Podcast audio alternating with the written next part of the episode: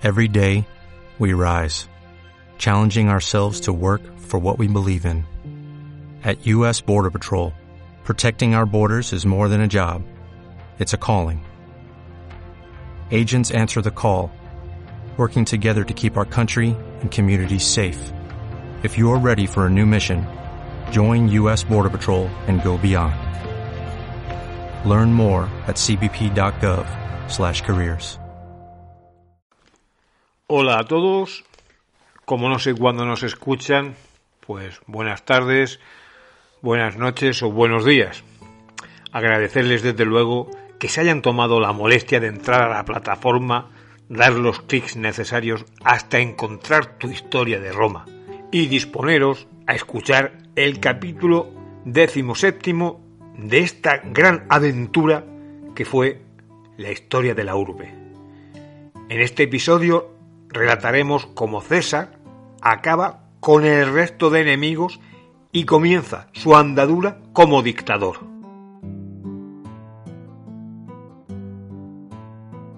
Bueno, eso de vencer a todos sus adversarios es una manera de hablar, porque desde luego algunos le sobrevivieron y esos se confabularon para que los idus de marzo fueran los idus más populares de todos los tiempos.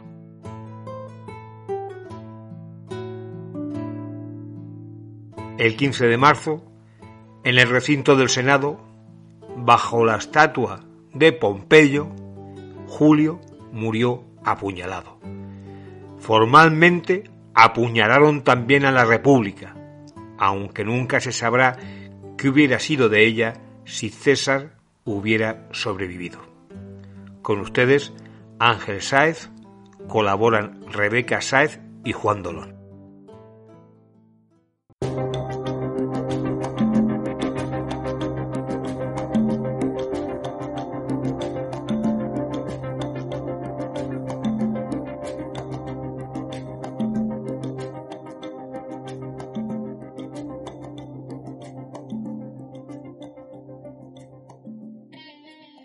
Tu historia de Roma. Capítulo decimoséptimo. Apogeo y asesinato de César. La Biblioteca de Alejandría.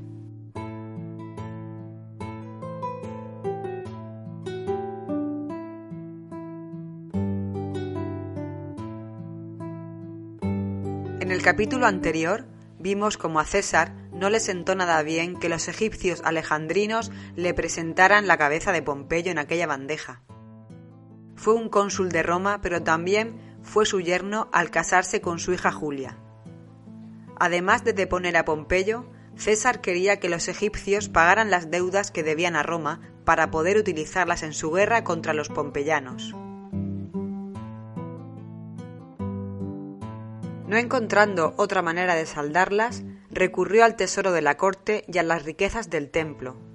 Esto, por sí mismo, ya produjo un fuerte descontento en la población, descontento que aumentó al intervenir en los asuntos internos de las dinastías egipcias. Sin duda los encantos y las buenas artes erótico-amatorias de Cleopatra inclinaron la balanza.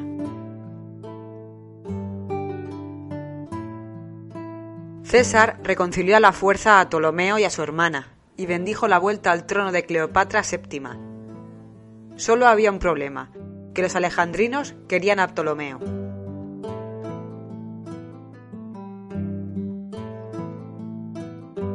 Se veía venir y estaba cantado.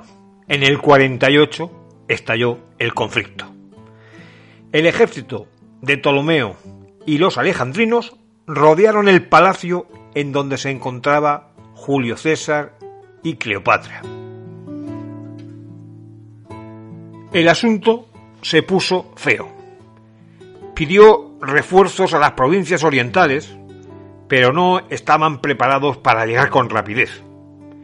Durante seis meses se mantuvieron en un grave peligro por la inferioridad de sus fuerzas.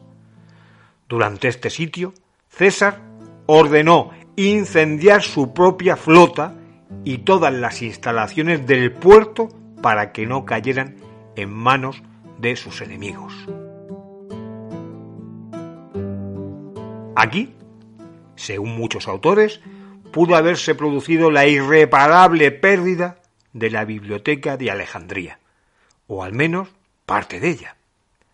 Y decimos solo parte de ella, porque al parecer ese es uno de los grandes bulos de la antigüedad que se ha ido repitiendo y repitiendo. Es decir, la biblioteca de Alejandría no desapareció con el incendio de las instalaciones del puerto. Aún así, si es posible que se viera afectada.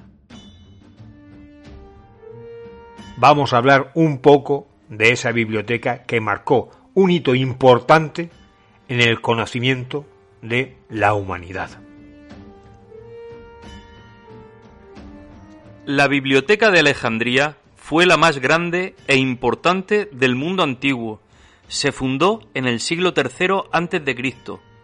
y estuvo funcionando con altibajos durante unos siete siglos, hasta finales del siglo IV, cuando la última de sus dependencias, el Serapeo, fue arrasado por orden del patriarca Teófilo de Alejandría. Para entonces había perdido buena parte de su importancia pero su legado es imperecedero. Permitió que Alejandría, una ciudad de nueva planta fundada por Alejandro Magno en el año 331 a.C., se convirtiese en la capital intelectual del Mediterráneo. Por la biblioteca pasaron algunas de las figuras más notables del saber antiguo, como Erastótenes, Aristarco, Arquímedes o el primer bibliotecario del que se tiene noticia, un griego nacido en Cirene, llamado Calímaco. Pero en la biblioteca de Alejandría no sólo se custodiaban libros, la biblioteca era parte de una institución mayor conocida como Museion, el templo de las musas, de donde proviene nuestra palabra museo. De la biblioteca y el Museion nada nos ha llegado. Quizás se los tragó el mar tras alguno de los terremotos que han afectado a la ciudad a lo largo del tiempo. O quizás sus restos se encuentran bajo la actual Alejandría, una ciudad moderna, la segunda mayor de Egipto, habitada por más de 5 millones de personas. Se conoce poco sobre la estructura de la biblioteca, pero del Museion se conservan más testimonios. Y aunque oficialmente era una institución religiosa administrada por un sacerdote nombrado por el rey, del mismo modo que los sacerdotes administraban otros templos, lo que sí sabemos era que allí se investigaba en todas las ramas del saber. Además de conservar obras del pasado en la biblioteca, el Museion también acogió a numerosos eruditos, poetas, filósofos e investigadores internacionales que, según el geógrafo griego Estrabón, en el siglo I Cristo, y esto es curioso porque remarca el carácter público de aquella biblioteca de Alejandría, recibían un salario elevado, comida, alojamiento gratuito y todo ello sin pagar impuestos. Pensaban en la organización del Museion que si los estudiosos se liberaban de las servidumbres de la vida cotidiana, podrían dedicar todo el tiempo a la investigación y a las actividades intelectuales, y eso haría progresar a la humanidad. Un poco la idea actual de que los estados deben dedicar más porcentaje de su PIB a la ciencia. El Museion contaba con numerosas aulas en las que se pretendía que los eruditos profesores dieran clase a los alumnos que allí les enviaban. Contaba con un gran refectorio circular, con un techo alto y abovedado, en el que se reunían un santuario dedicado a las musas, que era el Museion propiamente dicho, y el lugar que los investigadores visitaban en busca de inspiración artística, científica o inspiración filosófica. Además, contaba también con un paseo jardines y un observatorio. Hay indicios de que Ptolomeo II tenía un gran interés en la zoología y al menos una fuente menciona que el Museion habría albergado una vez un zoológico con animales exóticos. Pero, a pesar de todo lo contado, su legado, el legado de la gran biblioteca de Alejandría, no es tanto material como espiritual. Esta biblioteca fue el pasaporte para que se acumulasen y expandiesen multitud de saberes, desde la poesía a la tragedia, de la geografía a la astronomía, y seguro que gracias a ella buena parte del conocimiento del mundo clásico ha podido llegar hasta nosotros.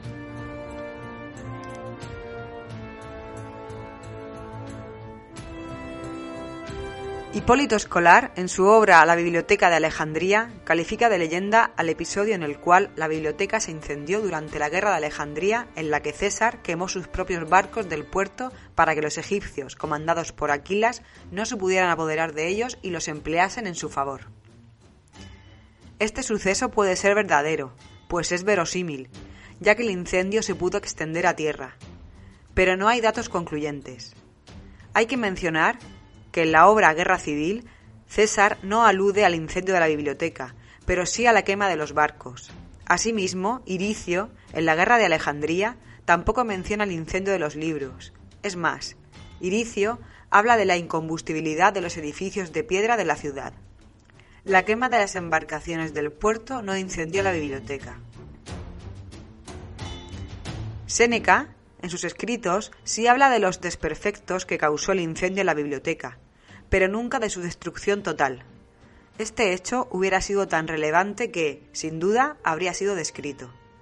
Por lo tanto, debemos concluir que la leyenda de la desaparición de la Biblioteca de Alejandría es sólo eso, una leyenda.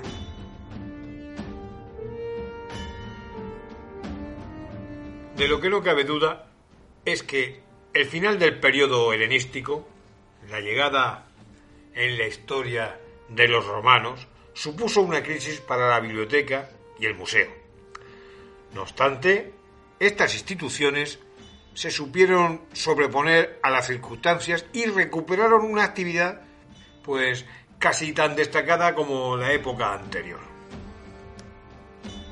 Los emperadores ocuparon el lugar de los protectores de estos recintos tan emblemáticos y, desde luego, resaltó la ayuda del emperador Adriano.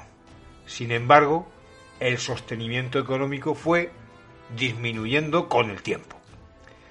Las crisis económicas, todos sabemos que son cíclicas en la historia y cuando llegan, lo primero que sufre sus consecuencias es la cultura y la ciencia. Así fue en el pasado y así es en el presente. Y llegó el siglo IV después de Jesucristo, y llegó Constantino, y llegó el concilio de Nicea, y el cristianismo se proclamó como la religión oficial del Imperio Romano. Y cuando todo eso, decimos, llegó, la seguridad de los santuarios griegos comenzó a verse muy, muy amenazada.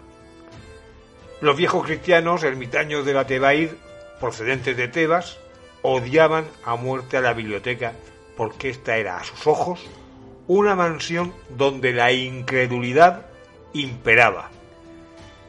La biblioteca era el último reducto de las ciencias paganas y, por qué no decirlo, de la ciencia a secas. La situación se tornó particularmente crítica durante el reinado de Teodosio I, entre los años 379 y 392. El emperador no aceptó tomar el título de pontífice máximo y trató de acabar con las antiguas creencias paganas, en este caso culturales y científicas. Por orden de Teófilo, obispo de Alejandría, que había pedido y conseguido un decreto imperial, el Serapeum, el complejo que contenía la preciosa biblioteca, fue destruido y saqueado. La desaparición del Serapeum significó la pérdida de aproximadamente el 80% de la ciencia y la civilización greco-helenística, además de legados importantísimos de culturas asiáticas y africanas, todo lo cual se tradujo en el estancamiento del progreso científico durante más de 400 años. El dato de los 400 años de estancamiento científico debido a la desaparición de la biblioteca, desde luego es un dato escalofriante. Si hacemos un símil ficción, el progreso que habría supuesto para la humanidad este centro de conocimiento podría situarnos en términos científicos en la actualidad en el siglo XXIV. Pues fíjense, en el siglo XXI, chips y ordenadores por todos lados, inteligencia artificial, los móviles, si a este indudable progreso científico le añadimos 300 años más, pues es difícil imaginar los, las metas que podríamos haber logrado. Claro, que también es muy posible que no hubiésemos llegado, que la Tierra se hubiese destruido, nos hubiésemos cargado el planeta. Es una de las posibilidades. Pero dejemos los malos augurios y volvamos al mundo de la historia. Ahora, la película del cineasta chileno Alejandro Amenábar, basada precisamente en la biografía de la filósofa y científica alejandrina Hipatia, que vivió aproximadamente entre los años 370 al 415, fue hija del matemático Theón Alexandricus. Como decimos, esa película, la película de Amenábar, Ágora, ilustra con realismo los momentos en que la biblioteca es destruida por los fanáticos que respondían a Teófilo y a su sobrino Cirilo. Este último, mejor conocido como San Cirilo, sería San Cirilo el instigador del asesinato de Hipatia. Y decimos esto porque según el historiador más cercano a los hechos, Sócrates escolástico, por cierto, muy valorado por su ecuanimidad, nos cuenta que en plena cuaresma, un grupo de fanáticos dirigidos por un tal Pedro se abalanzó sobre la filósofa mientras regresaba en un carruaje a su casa. La golpearon y la arrastraron por toda la ciudad hasta llegar al Cesáreo, el templo edificado por Augusto tras su victoria sobre Marco Antonio y reconvertido en Catedral de Alejandría. Allí, tras desnudarla, la apedrearon hasta que murió. Sus restos fueron paseados en triunfo por la ciudad hasta llegar a un lugar denominado Cinario. Por su nombre, se supone que fue un crematorio, donde los incineraron. Y allí quedó para siempre la historia de aquella Hipatia de Alejandría, una mujer científica.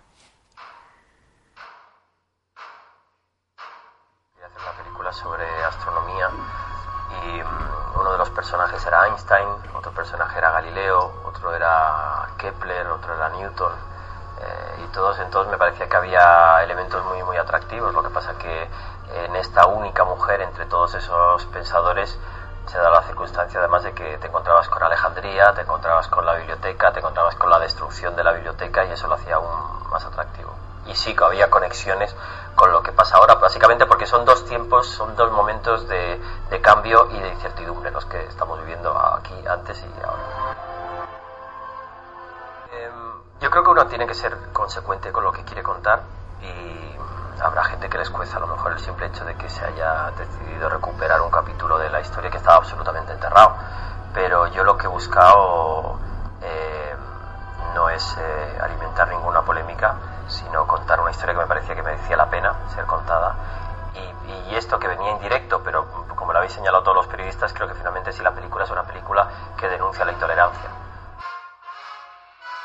Después del recorrido por la historia de la Biblioteca de Alejandría y de que nos hayamos adentrado hasta final del imperio, retomamos a Julio César en el primer siglo antes de Cristo y el incendio de sus naves en el puerto alejandrino.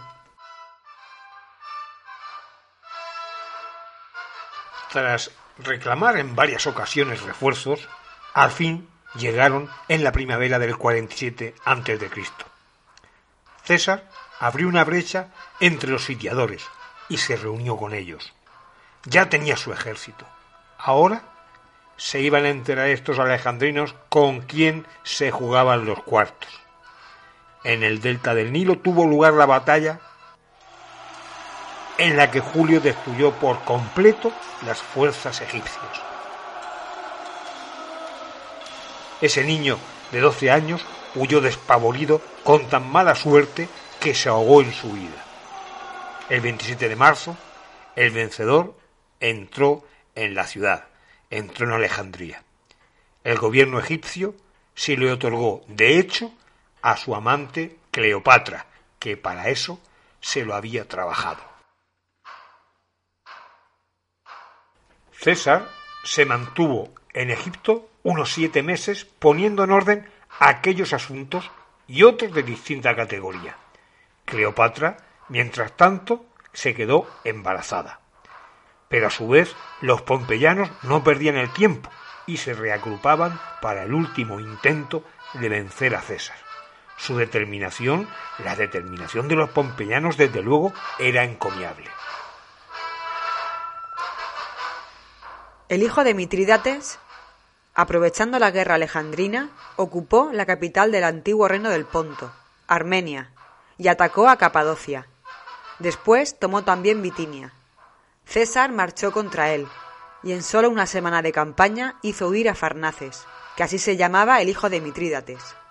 Inmediatamente tomó el camino de su ciudad, Roma, a la que llegó en septiembre de ese mismo año.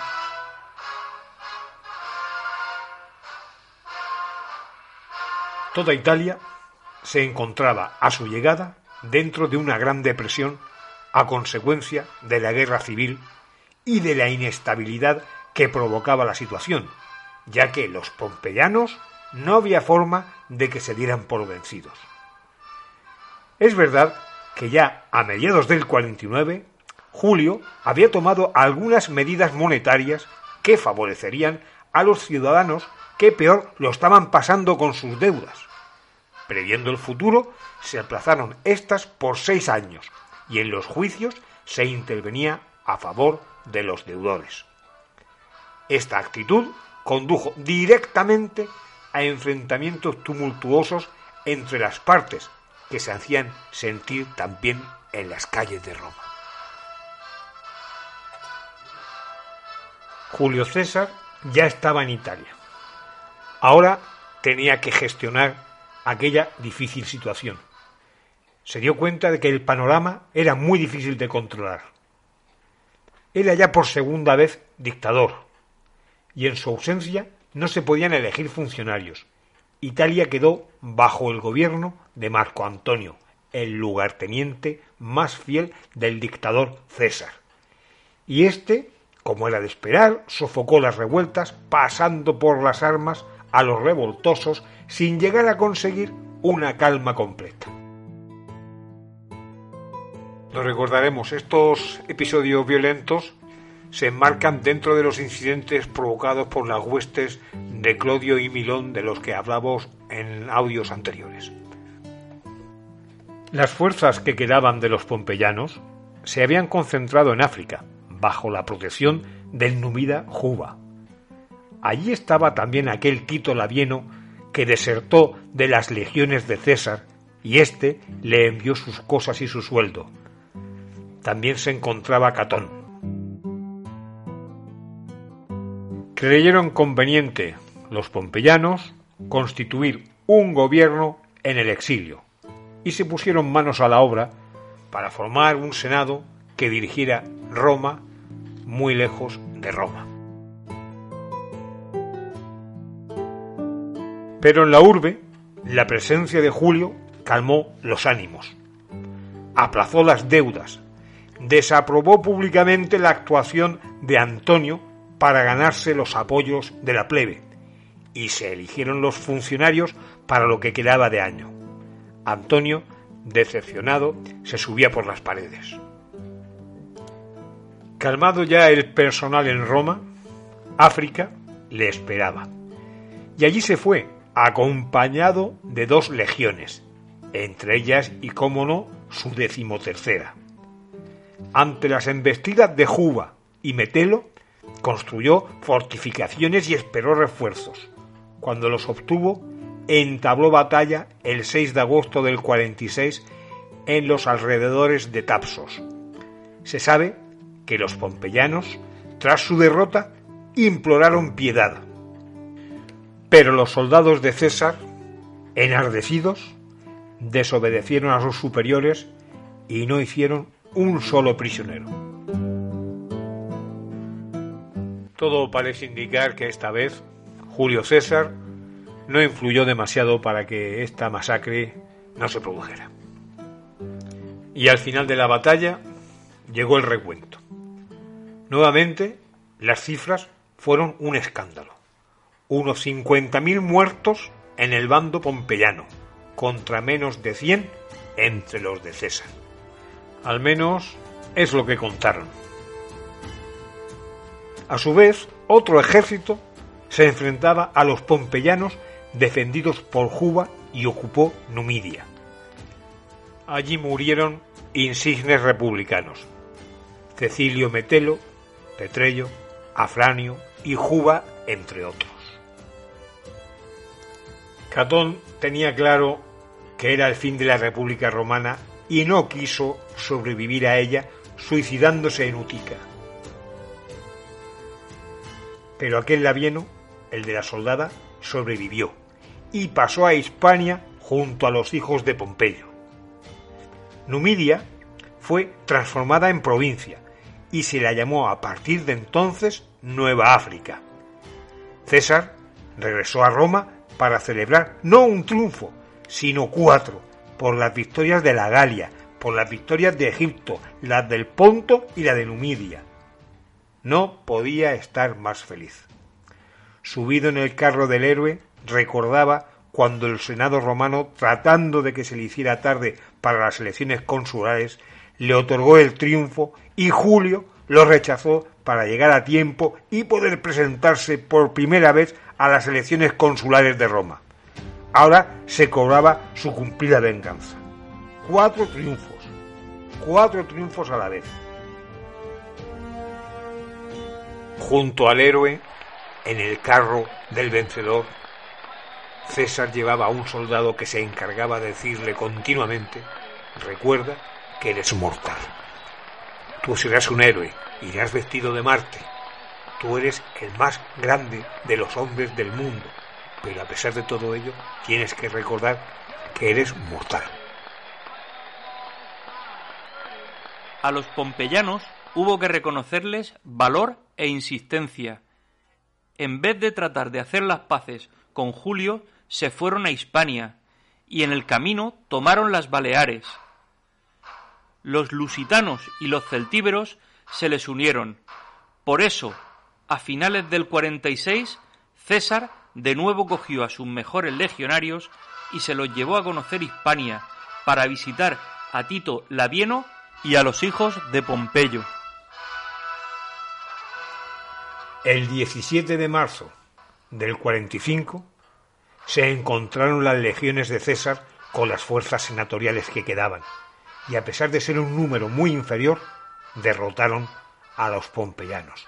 Ocho legiones contra trece. Julio reconoció, tras la batalla, que esta había sido la más difícil de su vida y dejó para la posteridad otra gran frase. En las anteriores, decía Julio, había luchado por la victoria, pero en esta, sentenció César, había luchado por su vida. El gusto por la literatura y el periodismo de César le hacía dejar esta clase de frases, pero creemos que cuando la pronunció debió sufrir un lapsus de memoria, porque olvidó lo del doble cerco de Alesia, en donde también luchó por su vida y creemos que en condiciones todavía mucho más extremas que en esta batalla.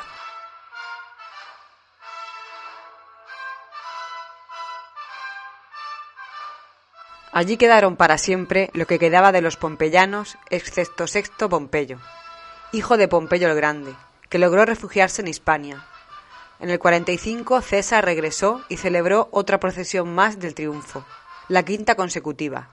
Todo parecía indicar que su poder estaba férreamente consolidado.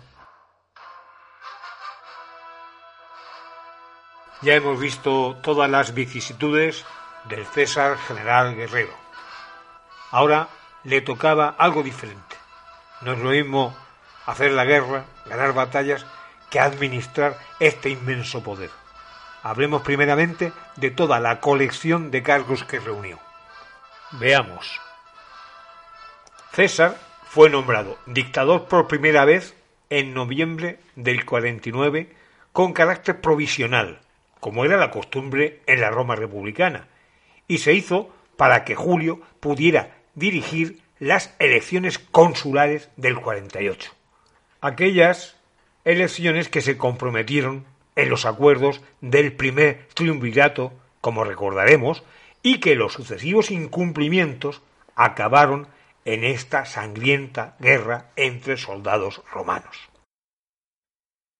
Tras la batalla de Farsalia, fue nombrado dictador por segunda vez, pero ya por un tiempo indeterminado.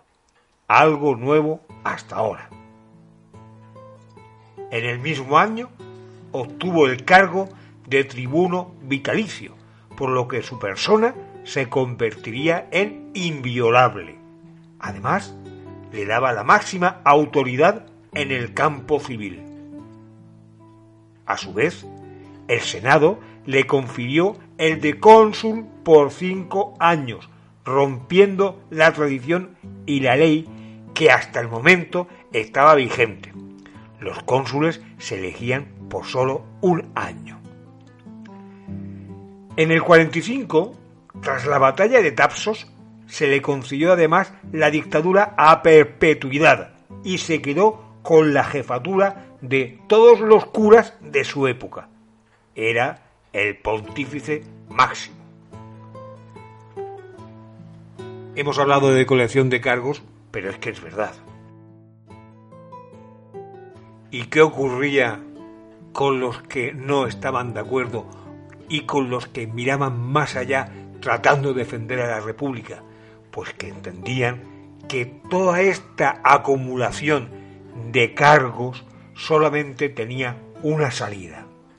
Y esa salida era que podría convertirse con el apoyo de todos esos cargos en el próximo rey de Roma, en el rey de todos los romanos. Y a eso habían republicanos que a pesar de haber sido derrotados, no estaban dispuestos a llegar. Por su parte, César estaba acostumbrado a arriesgar y a ganar. Así que siguió adelante con su plan, que para él era lo más importante. Como hiciera Sila, elevó hasta 900 el número de senadores, agregando un montón de ellos de entre sus propios apoyos, debilitando de esta forma la autoridad del antiguo Senado. La Asamblea Popular siguió existiendo, pero era obediente a César. Fundó muchísimas colonias fuera de Italia. Suetonio nos cuenta que unos 80.000 romanos quedaron esparcidos como nuevos colonos. Amplió el derecho de ciudadanía. Y si recordamos audios anteriores, ya dijimos que cada vez que se tocaba esa endemoniada palabreja, tanto antes como ahora, se aseguran nuevas desgracias. Parte de la Galia, ciudades hispánicas de Sicilia y de África se vieron beneficiadas.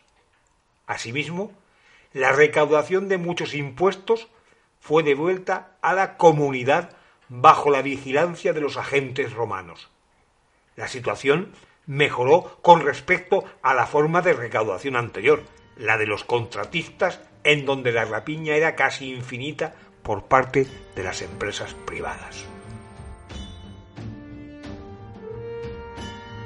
César prosiguió con las reformas en la organización municipal, siguiendo los pasos del otro dictador, Sila. Y es curioso que en textos legales la propia Roma deja de considerarse como una ciudad-estado para ser una ciudad más. El trabajo de Julio al frente de la administración, como vemos, fue ingente. En muy poco tiempo batió récord de reformas y además introdujo una nueva moneda de oro y la reforma del calendario, porque en Roma el recuento de los meses y los días no respondía a la realidad. Entre el calendario civil y el calendario astronómico podrían darse diferencias incluso de 90 días. Era fácil, muy fácil estar en septiembre cuando en realidad estábamos terminando el año. Los agricultores, por poner un ejemplo, no podían guiarse por su calendario y se guiaban, por lo tanto, por la experiencia de tantos años cosechando. En el 46, César emprendió esta reforma tomando como base un calendario que él conocía muy bien, el calendario egipcio. Este calendario fue llamado Juliano en su honor y siguió en uso en Europa, fíjense bien, hasta el siglo XVI y en Rusia hasta la Revolución Socialista en el siglo XX. Pero se acercaba a marzo del 44 a.C., por lo que otros proyectos, como el corte del istmo de Corinto o la desecación de pantanos y del lago Fuchino, no pudo verlos realizados porque en esa fecha el gran Julio César para muchos y la amenaza de los senadores y de la República para otros, fue apuñalado hasta morir.